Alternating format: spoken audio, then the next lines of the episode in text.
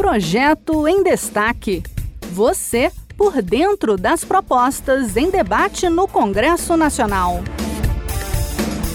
Olá! A taxação de grandes fortunas é um tema sempre debatido no país.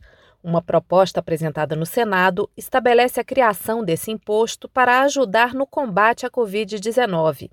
A ideia é arrecadar dinheiro para serviços de saúde e também para complementar o auxílio emergencial. Quem nos traz os detalhes é Luana Correia, da Rádio Senado. Taxar grandes fortunas e arrecadar recursos para a saúde e assistência social é a proposta do senador Randolph Rodrigues, da Rede Sustentabilidade do Amapá. O objetivo do projeto de lei complementar 101 de 2021 é que sejam tributados patrimônios superiores a 4,67 milhões de reais. O senador reforça a necessidade da cobrança. Tributar as grandes fortunas no Brasil sempre foi uma grande necessidade nacional. Nunca foi tão necessário como agora, principalmente em decorrência das consequências da pandemia da Covid-19 que vitimou mais de meio milhão de famílias brasileiras e que deixou outras milhões na miséria por conta das circunstâncias. O valor do imposto sobre o patrimônio ficaria entre 0,5% e 5%, a depender dos bens declarados pelos contribuintes. De acordo com informações da Receita Federal, cerca de 200 mil pessoas teriam que pagar o tributo, quantidade que equivale a 0,1%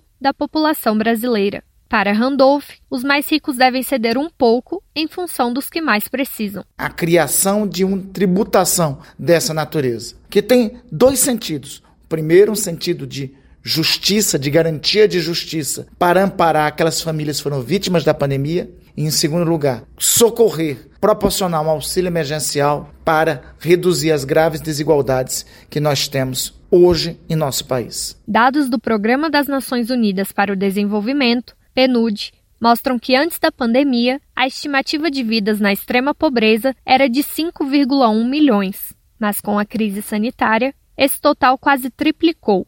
Em abril deste ano, o Ministério da Cidadania registrou 14,5 milhões de brasileiros que sobrevivem com até 89 reais mensais. Já a revista Forbes revelou que o número de bilionários no Brasil saltou de 45 em 2020 para 65 este ano. O projeto, que busca adicionar fundos à lei orçamentária anual, aguarda análise no Senado. Este foi o Projeto em Destaque. A cada edição, a gente traz uma proposta em análise no Congresso Nacional. Você pode acompanhar o andamento desses projetos e opinar sobre eles em senado.leg.br barra e cidadania. Até a próxima!